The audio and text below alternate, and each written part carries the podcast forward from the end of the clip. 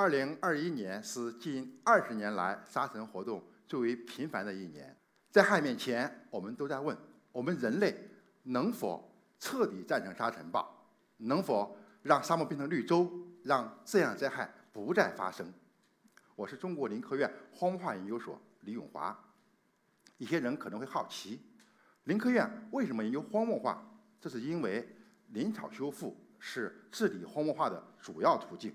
说到荒漠化，必须先说荒漠。我国西北地区身居欧亚大陆内部，造就了高温少雨的荒漠环境。我国荒漠的面积十分广阔，总面积超越了一百万平方公里。这么大的面积，想让荒漠变成绿洲，所需的水量，大家可以想一想，一定是一个天文的数字。恐怕也只有大海啊，才有这么多水。想从大海引领到沙漠，我们要么就是推翻青藏高原，要不就是割裂欧亚大陆。如果发生的话，地球又将经历一次毁天灭地的变化，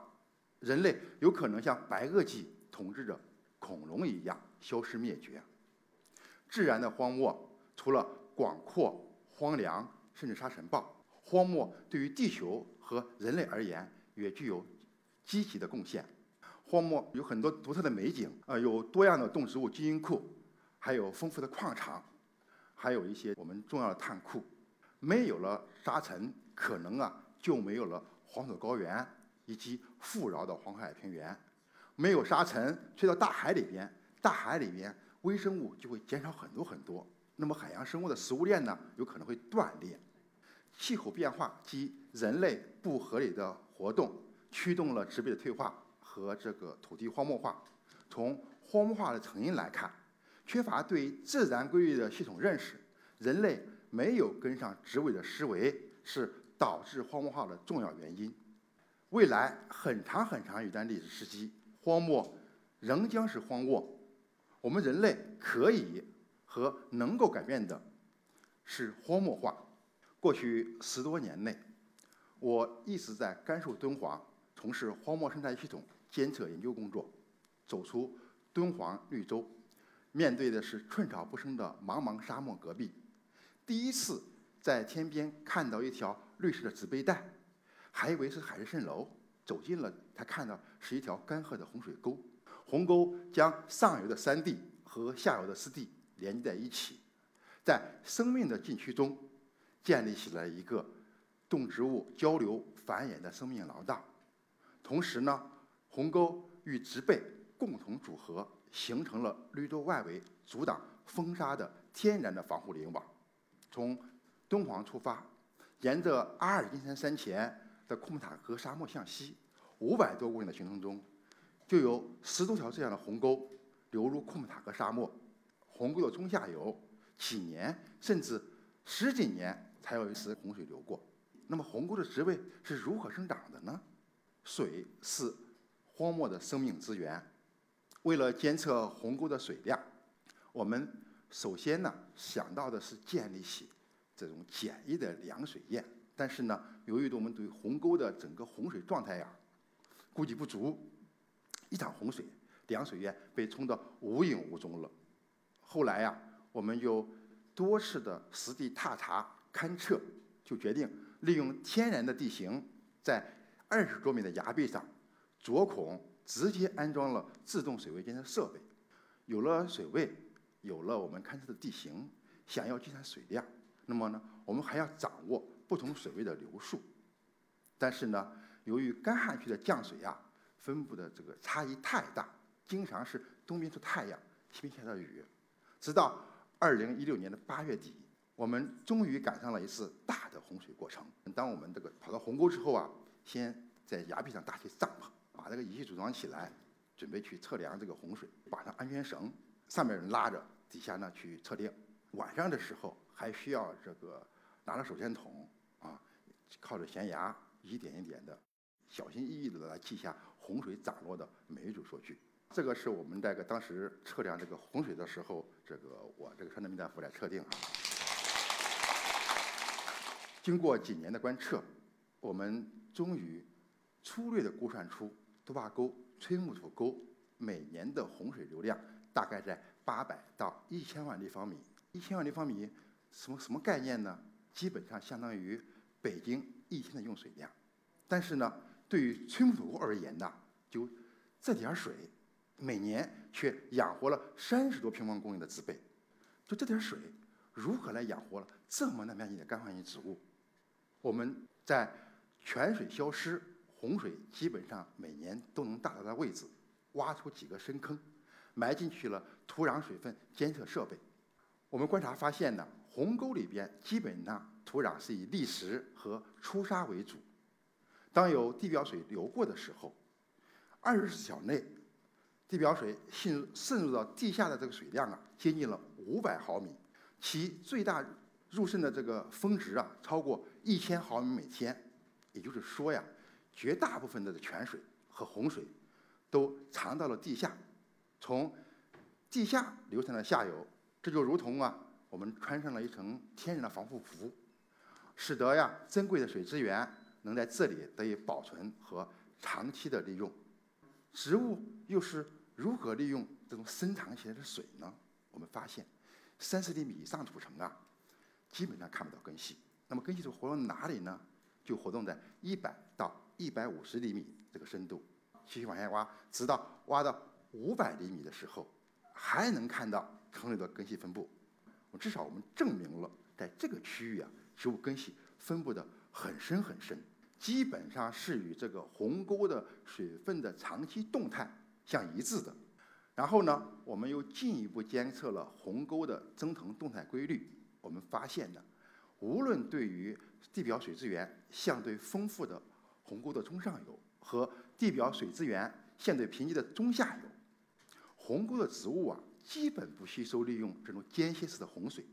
它们更喜欢喝这种深藏起来的土壤水，这样呢，就避免了植物啊吃完上顿没有下顿的风险。透过植物的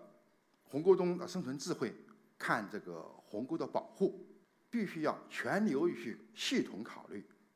不能啊仅关注于鸿沟一时一地的得失。我们通过长期的样地观察，在鸿沟的中游拦洪蓄水，虽然呢能够增加种子的萌发以及幼苗的生长，但是呢这个位置呢洪水呢有时候几年才来一次，那么两三年后没有洪水干干，那么这个区域呀萌发的幼苗呀。就会出现大片大片的死亡，在鸿沟的上游，你去拦洪蓄水，你能看到的是水坝周边的生命盎然，但是你没有看到的是洪水呀，再也不能下去到下游，那么下游的土壤啊，再也水分得不到有效的补给，没有了水，几年后你再去看鸿沟啊，基本上沙子就把这个鸿沟填平了，这样呢，它周边的植被呢。也会出现了大面积死亡。我们基本上走遍了中国的荒漠区，我们发现，这个仅依靠的自然降水，植物能够存活下来的年降雨量下限呢，大概是在五十到六十毫米。但是呢，有很多降水呀，都是根本撕不了地皮的毛毛雨，有可能利用的降水会不到四十毫米，仅有。农田用水的百分之三到百分之五，面对如此极端的恶劣环境啊，它只能做出牺牲，牺牲大部分，让小部分是活下去。如果我们开车呀，从北京一路向西，沿着降水减少的梯度，你会看到，这个植物是变得越来越矮小，越来的越稀疏。在敦煌的阳关，当沙子吹走后。我们寻找到这种遍地裸露的这种沙拐角根系，我们用脚步测量了几段不完整的根系，发现沙拐的水平根最大半径已经超过了五十米。同时呢，我们在青海的沙洲域看到的崩塌的沙丘下面，凝条的根系也是密密麻麻、遍地的分布。事实上，干旱区的植物呀，它都能将更多的生产物质。投入了根系，从而啊来形成了庞大的根系网。通过这个庞大的根系网，大网捕鱼，将周边空地的水分呢据为己用。大网捕鱼也就成为干旱区植物生存下去的重要智慧。以前呢，我们经常忽视干旱区植物这种大网捕鱼的这种智慧，根本看不得这个地表裸露，造林时啊总是见缝插针的高密度造林，这还不是最严重的。最严重是什么呢？在干旱区，有些地方啊，为了增加这种造林的成活率，抽取地下水灌溉。通过我们监测发现呢，在年降雨量小于一百五十毫米这个区域，几年甚至十几年才有一次的极端降雨，才有可能入深到地下，补给到地下水。盲目的抽取地下水的，只能造成地下水的。不断连续的下降，最后出现什么情况呢？还是大伙必须死掉去了。集约化活生机啊，也是荒漠植物这个夹缝中生存的这种妙招。走在西北的时候，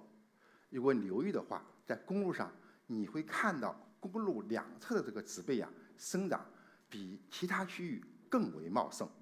经常呢会形成两道比较低矮的防护林网。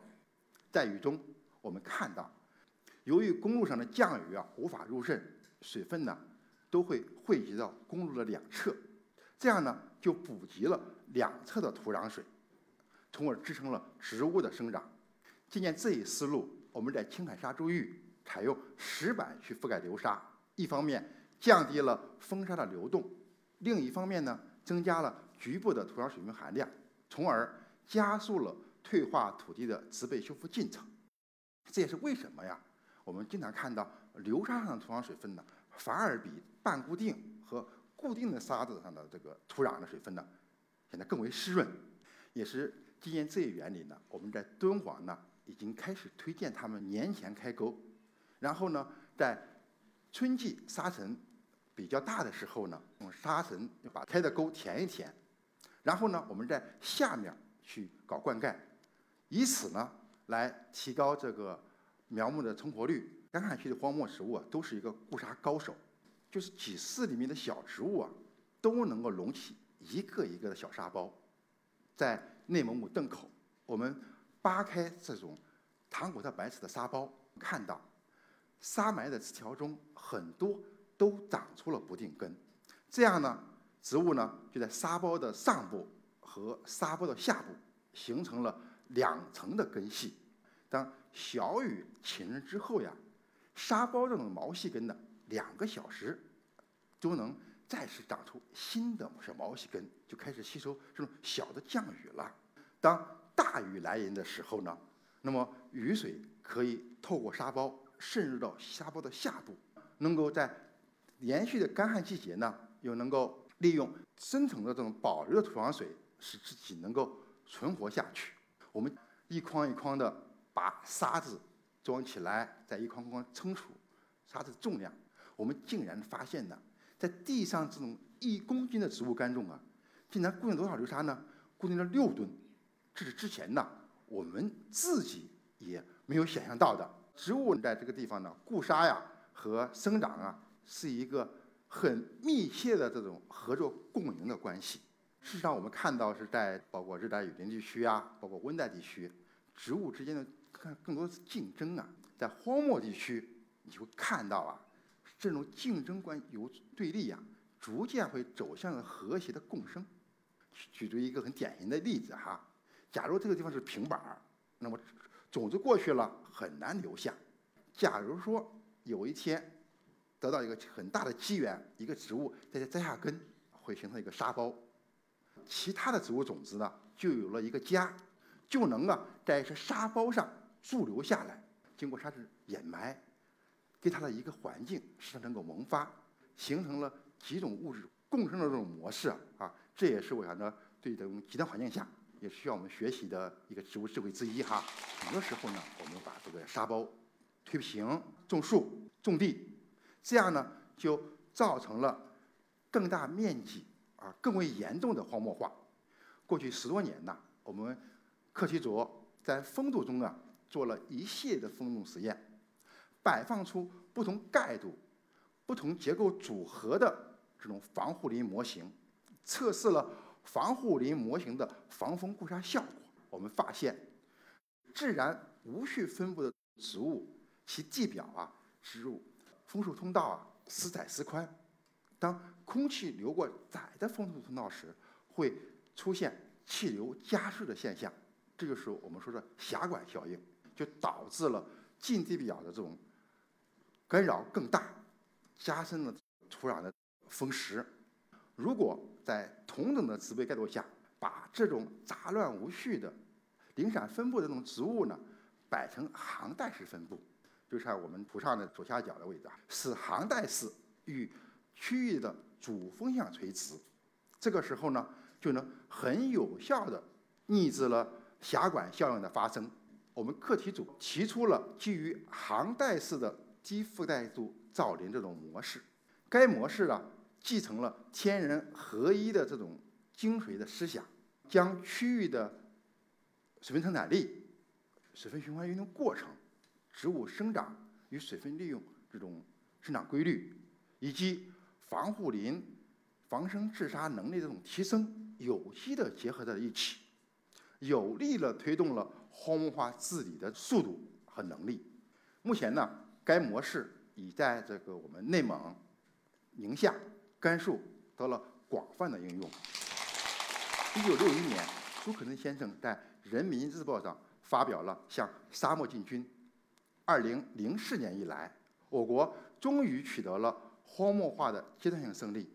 通过荒漠化土地与沙化土地面积监测，连续三个监测期实现了双减。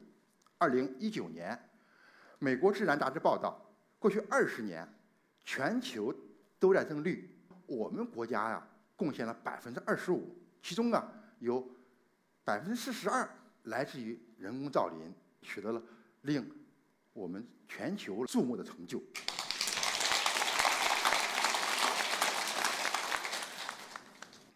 回顾一下我们荒漠化防治历程，从最初的我们提出的“要想富，先修路，少生孩子多种树”，到以水定林，量水而行，一荒则荒，一林则林，到目前呢，自然。修复为主的这种天人合一、和谐共生的这种指导思想，从而呢，我们这个真正的跟上了植物的这种思维呀，走上了这种治理荒漠化的大道。欢迎大家呀，和我们一起去走进荒漠，融入自然，让我们呢一起通过这种植物的智慧，共同去参与荒漠治理，让自然该有的秩序回归到和谐的自然之中。谢谢大家。